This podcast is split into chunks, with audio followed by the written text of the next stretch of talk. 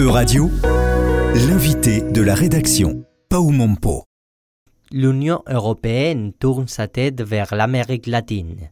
Une des priorités pour la présidence espagnole du Conseil de l'UE est de relancer les relations avec l'Amérique latine. Pendant la présidence espagnole aura lieu le sommet Union européenne-CELAC qui réunira l'UE et les pays de l'Amérique latine et du Caraïbe le 17 et 18 juillet. Dans cette orientation vers l'Ouest, l'Espagne va investir environ 9 milliards d'euros en Amérique latine. D'autres pays européens aussi participer.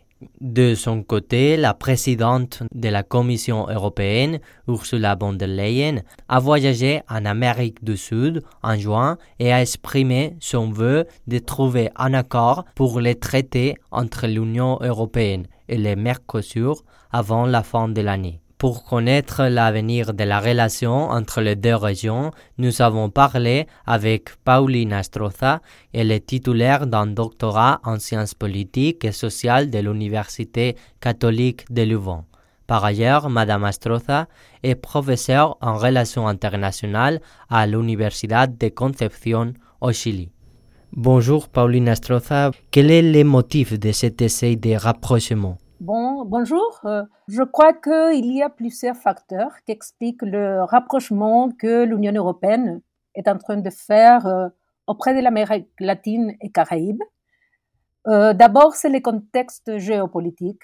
C'est clair que la, guerre en Ukraine a démontré que l'Union européenne a besoin de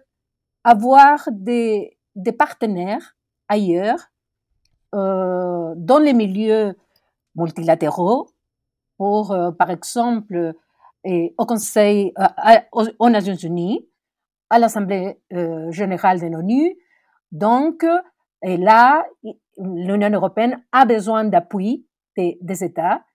La communauté d'États, le CELAC, la communauté d'États de l'Amérique latine et du Caraïbe sont 33 États. Donc, euh, avec l'Union européenne, 27, c'est un tiers du total de l'ONU, et c'est pas mal. Et puis, l'Union européenne aussi, euh, avec la pandémie, puis avec euh, la, guerre d'Ukraine, de l'Ukraine, a, a pris conscience que était trop dépendante de la Russie, et notamment euh, du pétrole et du gaz. Donc, a besoin de d'avoir d'autres d'autres secteurs de, du monde pour avoir de l'énergie. Et l'Union européenne a aussi des, des, ambitions du point de vue climatique et a besoin de, des énergies renouvelables, a besoin d'une transition écologique, digitale, et pour cela a besoin de matières eh, dites critiques. Et on trouve euh, là le lithium et euh, l'hydrogène vert. Et l'Amérique latine, surtout l'Argentine, le Chili et la Bolivie, ont 60% de, euh, du lithium au monde. Donc, il y a des facteurs géopolitiques et en même temps des ressources que l'Union européenne a besoin et qui avait laissé de côté pendant huit ans la relation avec l'Amérique latine et Caraïbes. Vous soulignez dans votre article à Agenda, Agenda Publica qu'il existe des intérêts communs, on peut, on, on pourrait parler aussi, mais, mais aussi des contradictions. Est-ce que vous pourriez souligner ces contradictions? Bon, il existe d'abord que l'Amérique latine et Caraïbes, c'est une région tellement hétérogène, avec de différents, différents intérêts, différents, différentes caractéristiques. Donc, euh, il n'y a pas vraiment une relation birégionale, comme était l'objectif euh, principal qu'avait l'Union européenne en 1999 au, au sommet de Rio. Et, et finalement, la relation qu'il y a entre l'Amérique latine et les Caraïbes et l'Union européenne est différente selon le partenaire. il y a des, intérêts contradictoires, par exemple, entre le, Mercosur et l'Union européenne.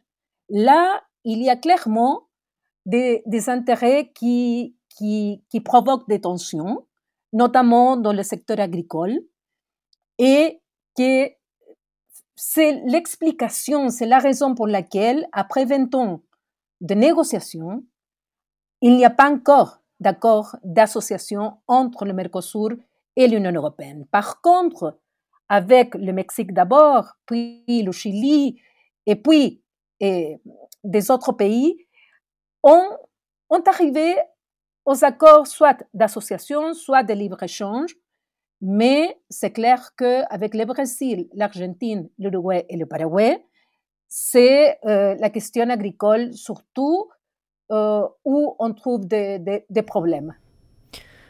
Vous venez avant de, souligner les intérêts de l'Europe en Amérique latine, mais qu'est-ce que les, pays d'Amérique latine cherchent ou exigent à l'Europe? Bon, d'abord, il y a des pays qui ont besoin vraiment de, de la coopération de l'Union européenne, c'est-à-dire de l'argent de l'Union européenne parce qu'on trouve des pays en faillite, comme l'Haïti, ou des pays très pauvres, comme c'est le cas de, de la Bolivie, qui a, qui a besoin aussi d'aide dans, dans, dans, différents domaines. Et la situation catastrophique que vit euh, actuellement le, Venezuela avec euh, la... On a besoin de l'aide humanitaire là, et même si il y a des problèmes politiques avec Maduro, mais aussi l'Amérique latine a besoin que l'Europe comprenne que, par exemple, par rapport au lithium, c'est pas la même situation que dans les années 80, et 90 euh, ou 2000, parce que maintenant le système international a changé et on a plusieurs intéressés pour le lithium. D'abord les Chinois, les, Américains, les Coréens euh, et les Européens. Donc, si les Européens veulent le, lithium. Et maintenant, ce, sont les pays qui ont le lithium qui disent, bon, mais qu'est-ce que vous, qu'est-ce que vous, vous allez donner aussi au pays Pas seulement euh, exporter le, les matériaux primaires, mais on a besoin d'investissement, de, créer des, des, des jobs. C'est-à-dire qu'une partie au moins de la chaîne des, euh, des productions de lithium soit aussi dans le pays où se trouve le lithium. Et, alors, euh, je crois que là, ça sera une euh, conversation, une négociation qui aura lieu dans le, sommet à Bruxelles en juillet prochain. Dans les dernières années, la Chine a, a fait de grandes inversions en Amérique latine elle est devenue le second partenaire commercial de l'Amérique latine. Euh, est-ce que l'Europe avait oublié un peu cette région et maintenant essaye de, de se rapprocher? Sans doute, sans doute. C'est, justement quelque chose que les latino-américains viennent de, de, de se plaindre, euh, pas seulement avec euh, l'Union européenne, mais aussi avec les États-Unis, parce que pour des raisons totalement compréhensible et des, raisons internes des crises que l'Union européenne a vécues pendant des années, de la crise euh, monétaire, financière, euh, la crise de l'euro, la crise migratoire, les problèmes qu'il y a dans le nord euh, de, l'Afrique, les Balkans et, et maintenant la, la, guerre en Ukraine, c'est vrai que l'Union européenne à laisser de côté, même si on a de bonnes relations, mais à laisser de côté euh, l'Amérique latine et le Caraïbe. On n'a pas eu de réunions pendant huit ans. Et alors, euh, c'est vrai que chaque fois qu'on laisse euh, un vide, c'est quelqu'un qui va le remplir. Et dans ce cas-là, c'est la Chine qui a entré par différentes euh, voies en Amérique latine, avec de, pas seulement avec des investissements, mais aussi parce que il y a même des pays où la Chine est le premier partenaire commercial, comme c'est le cas du Chili, par exemple, où on euh, dépend beaucoup de, de la Chine. Et, euh, et on voit comment la Chine, et, par exemple, a des accords même avec euh, les régions, les provinces, pas seulement avec les États latino-américains, mais aussi au niveau subnational. Et, bon, les Chinois sont là, ont, ont une présence importante que finalement, quand il faut euh, agir internationalement, bon, la Chine fait pression chez les pays d'Amérique latine et Caraïbes. Aujourd'hui, euh, un des points plus, plus importants de cette réunion, euh, de manière prévisible, sera le sujet que vous avez commenté avant de, de l'accord Mercosur avec l'Union européenne. Euh, à, à, cet égard, la présidente de la Commission européenne, Ursula von der Leyen, a affirmé qu'elle souhaiterait un accord avant la fin de l'année. Est-ce que vous croyez que cela sera possible? J'en doute fortement. D'abord parce que euh, il y a un accord en principe qui a été signé, mais qui est résisté par la France, par exemple. Même l'Irlande a fait de, des remarques, la Pologne aussi, mais aussi du côté latino-américain, chez les agriculteurs latino-américains, brésiliens ou argentins, les syndicats ne sont pas tellement d'accord avec et ce que le traité qui, qui, est en principe signé, pas définitivement, et en plus, parce que euh, la visite de, la présidente de la Commission européenne, Ursula von der Leyen, n'a pas été tellement, ça n'a pas été un succès total au Brésil. Ça, été, ça c'est bien marché au Chili, même au Mexique et euh, en Argentine, mais par contre, Lula a été très dur. Euh, il a dit que les Européens devaient, euh, devaient avoir l'intention de céder en plus pour avoir un accord. Et, en plus, Lula a fait des déclarations par rapport à l'Ukraine, par rapport à la Chine, par rapport euh, aux Européens qui, qui n'ont pas tellement bien tombé chez les Européens. Donc, je vois très, très, très difficile que, que ça marchera. Et même si ça marche et on signe l'accord, puis vient la ratification chez les États, c'est-à-dire l'approbation dans le Parlement, dans le Congrès. Et là, je vois que ça sera presque impossible d'avoir de, un, un, mm. final heureux. Ces sommets de l'Union européenne Amérique latine euh, aura lieu en juillet. Euh, et c'est un, un, un, pari, de, un désir euh, mené par, euh, par les gouvernements espagnols lors de, de, la présidence de l'Union européenne qui aura l'Espagne en juillet et jusqu'à jusqu'à décembre. Quel rôle joue l'Espagne dans cette relation?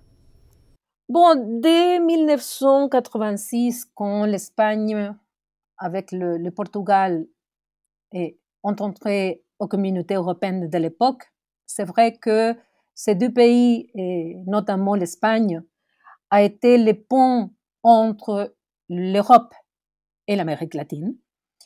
Cette année, c'est la présidence espagnole qui commence le 1er juillet.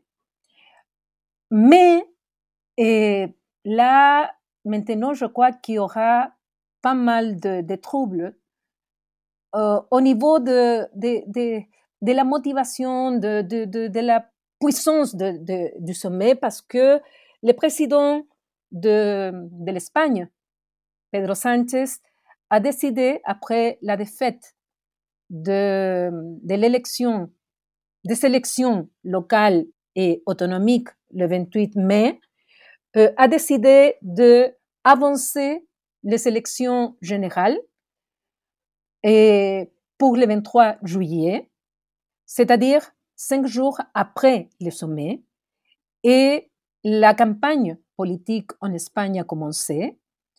Et si bien l'Espagne a la présidence doit diriger différents comités, réunions, etc. pour, pour le sommet, maintenant tout le monde est en campagne. Et alors là, je crois qu'il y aura en effet dans le, le sommet de juillet, même si euh, au niveau du service euh, d'action extérieure de l'Union européenne, euh, même de la Commission, etc., bon, ça marche de toute façon, l'organisation du sommet. C'est vrai que si la présidence et qui, qui donne l'impulsion au, sommet sont en campagne et avec le risque clair que peut-être il y aura un changement de gouvernement de du PSOE au PP, ça sera au moins inconfortable pour organiser le, bien organiser le, le, hmm. sommet. Euh, merci, merci beaucoup, euh, Pauline Estroza, pour être avec nous et pour euh, partager ces moments avec nous. Non, grâce à vous et enchanté de, de pouvoir répondre des questions et, même en français. Euradio vous a présenté l'invité de la rédaction. Retrouvez les podcasts de la rédaction dès maintenant sur euradio.fr.